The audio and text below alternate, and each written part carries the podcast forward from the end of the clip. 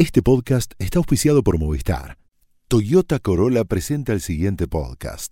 Elegís una forma diferente de informarte. Elegís seguir avanzando. Estás escuchando La Nación Podcast. A continuación, Martina Rúa y Pablo Martín Fernández te cuentan cómo multiplicar tus horas para hacer más de eso que te gusta en Cómo fabricar tiempo.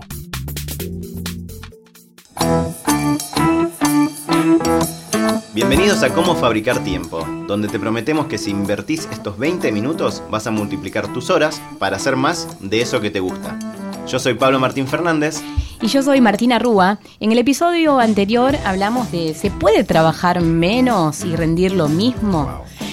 Tengo que estar sentada ocho horas para hacer lo que podría hacer en cuatro. Bueno, muchísimos insights, eh, muchos estudios a nivel global que demuestran que quizás no siempre tenés que estar sentado un montón de tiempo para resolver cosas. Así que si no lo escuchaste, te invitamos a escucharlo. Hoy vamos a hablar de otra cosa y tiene que ver con tus dudas. Abrimos un consultorio. Eh, queremos cerrar esta temporada y queremos, ya que estamos, agradecerles por estar del otro lado, por los comentarios increíbles y por las preguntas que nos hicieron llegar respecto del manejo del tiempo, de su productividad y hoy los protagonistas serán ustedes. Sí, estamos muy contentos, nos escribieron un montón. Eh, nos escuchan de otros países también eso. Gracias a los argentinos, obviamente, pero también gracias a todos los que nos escuchan de habla hispana yo recibí de un montón de lugares. Sí, Bolivia, Chile, mm. Ecuador, Paraguay, Uruguay. Espectacular saber que están del otro lado. España. Y nos dan muchísimas ganas de ayudarlos y ayudarnos a nosotros también a entender nuestra productividad. Y hoy, como les decíamos, los protagonistas son ustedes, las preguntas las enviaron ustedes y vamos a ir resolviendo una a una juntos. La primera consulta es de Ivana que nos dice esto. Soy Ivana Sherman y quiero buscar la respuesta a un fenómeno rarísimo que me aqueja, que es que cuantas más actividades hago y más me colapso, mejor rindo con todo. Y cuanto más tiempo libre tengo y menos cosas me pongo para hacer, menos llego con aquello que tengo que hacer. Me parece que más que la fábrica de tiempo lo que yo tengo es la falta de timing. Bueno, la, consulta de Ivana no es fácil. No. Eh, es algo que nosotros también a veces nos pasa, que es como que entras en una lógica de estoy a mil y entonces hago más cosas.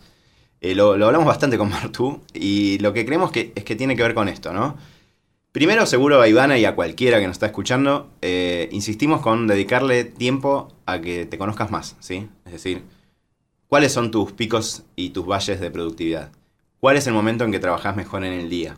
¿Sos búho? ¿Sos alondra? ¿Sabés cuándo tenés más energía? Físicamente, mentalmente, ¿invertiste realmente tiempo en entender eso? ¿O cuando sentiste cansado lo anotaste? ¿Cuando estuviste muy arriba lo anotaste? Eso es conocerse eh, y entender lo que, según palabras de Pink, son los picos, los valles y la recuperación. Sí, hay algo eh, que, que también hemos hablado desde esta lógica. Hay una frase hecha que es si querés que algo se haga, dáselo a alguien que está ocupado. Eh, es verdad. No está muy verificado eso, pero sí tiene que ver con lo que hablamos y con lo que pregunta Iván. Es decir, ¿por qué a veces si, si uno hace muchas cosas, esa persona puede quizás sumar un platito más en el aire, ¿no? Entonces creemos que tiene que ver bastante con esto. Tiene que ver seguro también con el efecto dominó, que es algo que te hablamos en la primera temporada, que es esta lógica de, de ir generando que cuando haces algo, lo hilvanás con algo que viene después y posiblemente seas eh, más productivo haciendo esas dos cosas que haciendo una sola medias. Es medio contraintuitivo, pero si uno conoce sus tiempos y la manera en que hace las cosas, lo puede hacer.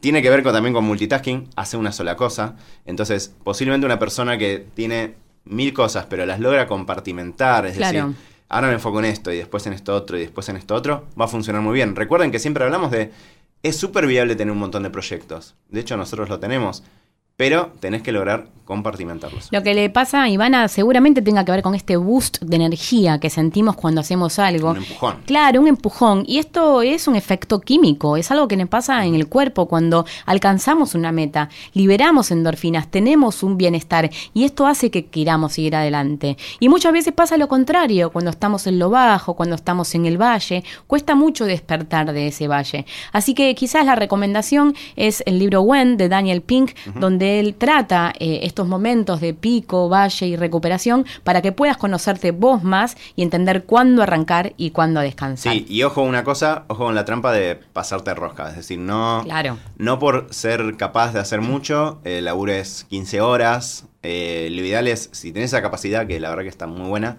eh, tratar de acotarte, de ser bastante estricta con, con las horas que trabajás, ponerte un timer, eh, lo que sea que te sirva para cortar, ¿sí?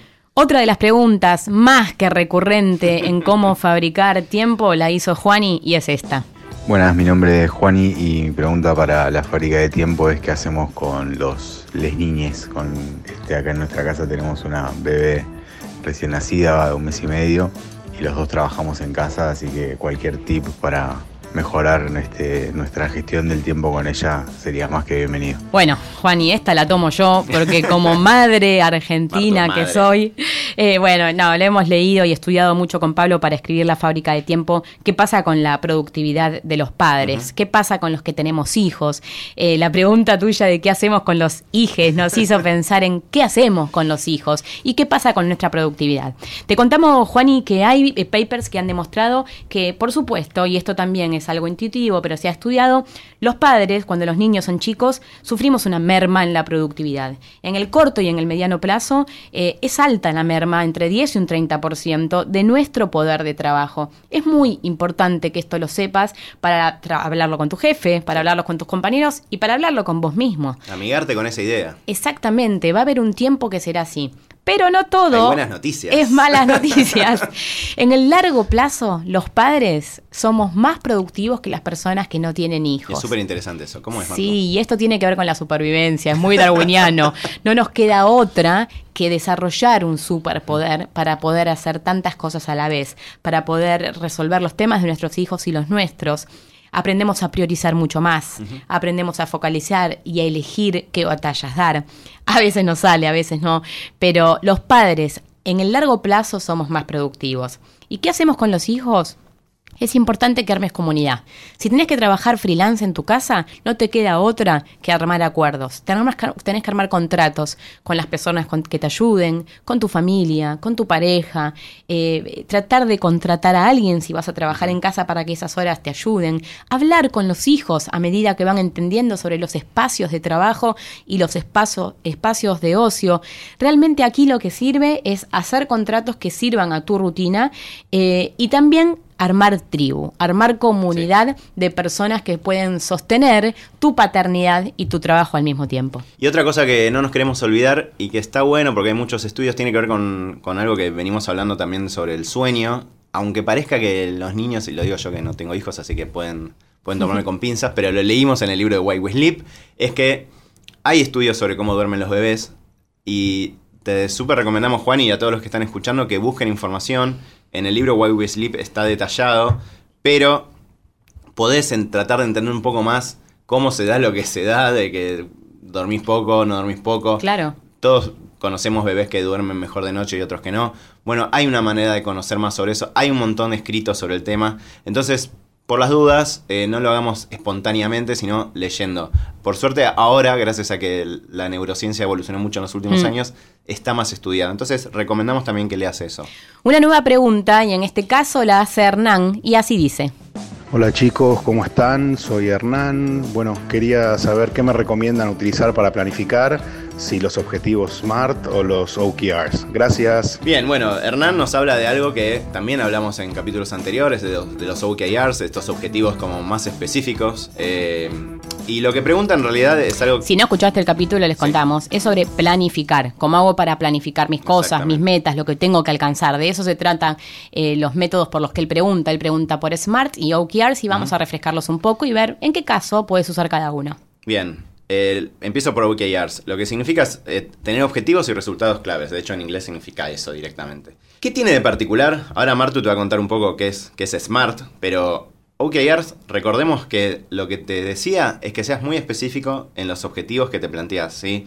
Por ejemplo, si tenías la- un objetivo que era eh, generar una app para publicar en una tienda X, Sí. por ejemplo, la- en el Play Store, un objetivo, o sea, tenías que armar resultados, porque lo tenías que medir. Y es, lo importante es que esos resultados, y esto es lo contraintuitivo, tenían que ser como muy ambiciosos. Es decir, si vos crees que realmente podés conseguir, no sé, eh, escribir cinco notas este mes, ponete 10. Claro. Y no vas a llegar. O sea, y parece loco, pero que me pongo algo que no voy a llegar. Sí, no vas a llegar. pero te va a generar la expectativa de que tenés que llegar. Se supone que Google y Facebook se generan estas metas ambiciosas y que de hecho si todo el equipo llegó en, en estos reportes que en general son trimestrales o de, o de periodos relativamente acotados, está mal.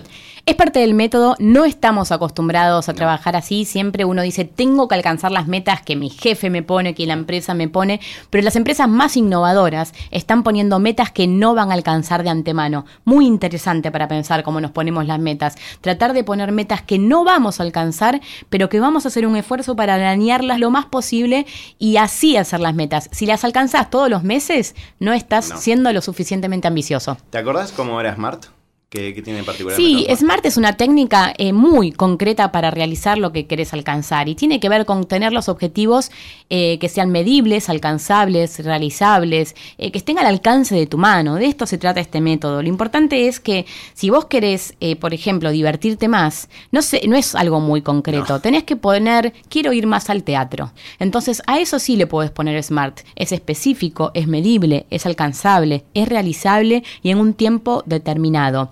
Hernán nos preguntaba eh, cuál de los dos utilizar y realmente creemos que son los dos. Sí, son los dos porque son una combinación.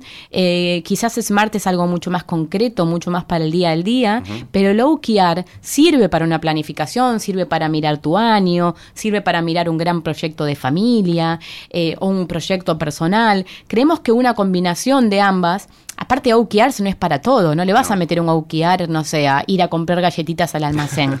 Eh, definitivamente O hay salir al teatro. Salir al teatro es más Exactamente.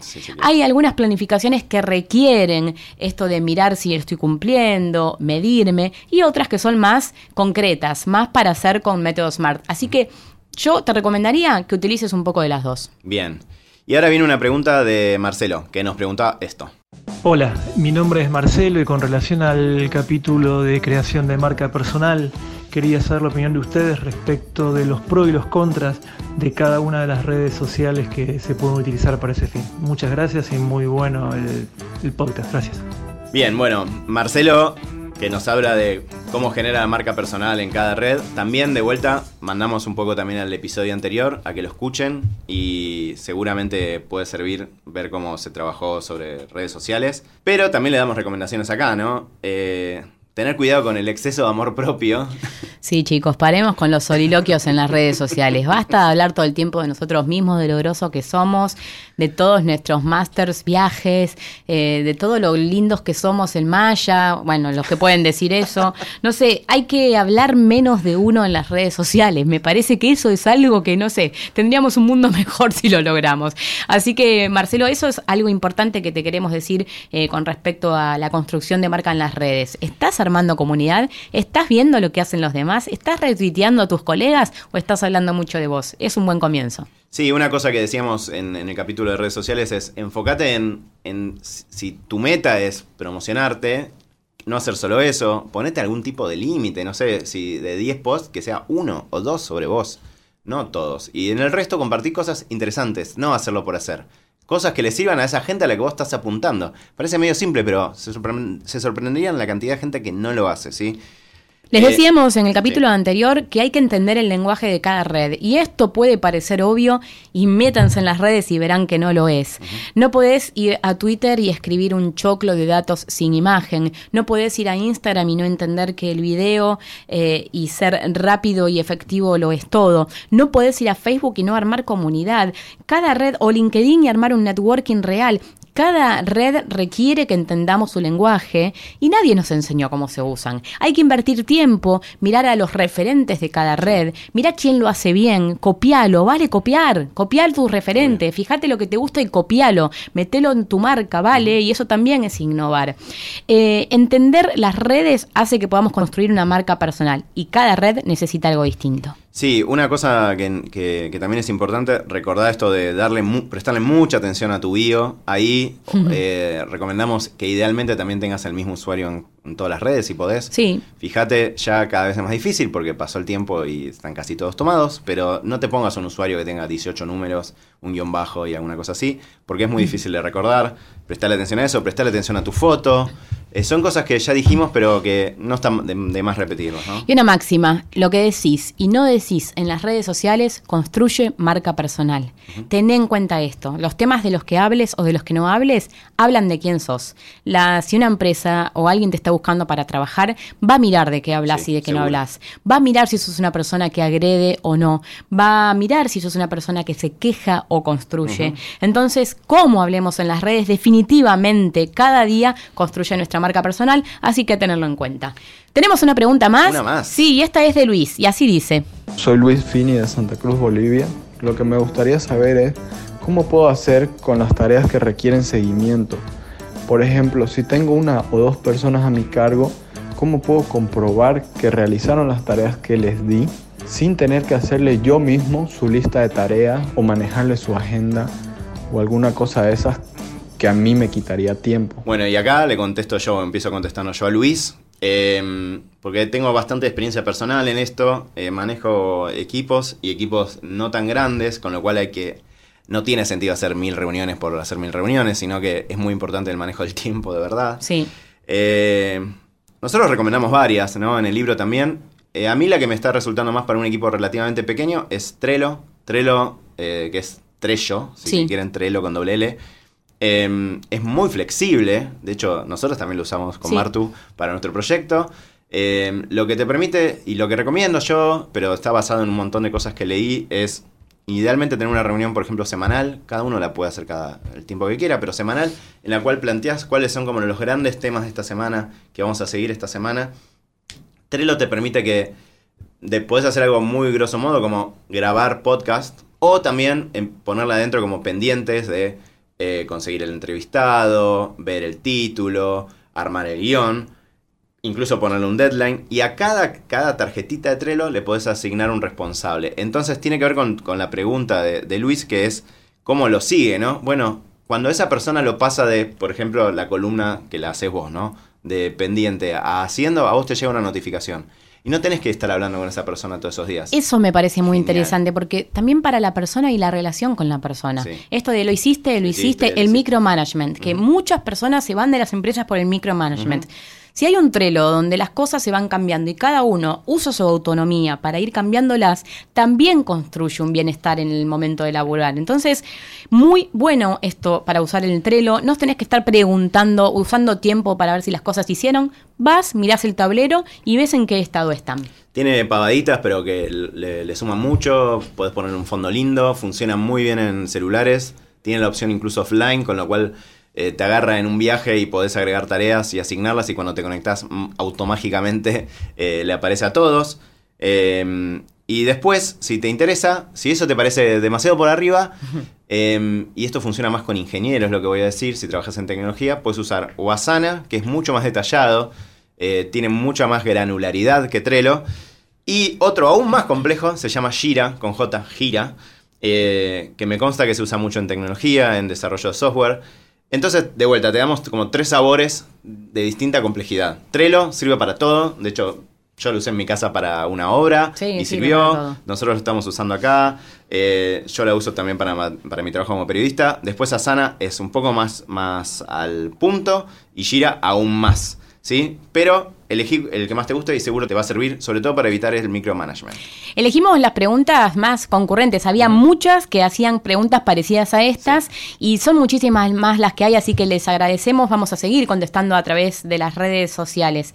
Esto fue Cómo fabricar tiempo, donde te contamos cómo multiplicar tus horas para hacer más de eso que te gusta. Porque lo más importante no es que hagas más, sino que hagas mejor. Gracias. Gracias. Esto fue Cómo Fabricar Tiempo, un podcast exclusivo de La Nación. Escucha todos los programas de La Nación Podcast en www.lanacion.com.ar. Suscríbete para no perderte ningún episodio. Estamos en Spotify, Apple Podcast, Google Podcast y en tu reproductor de podcast favorito.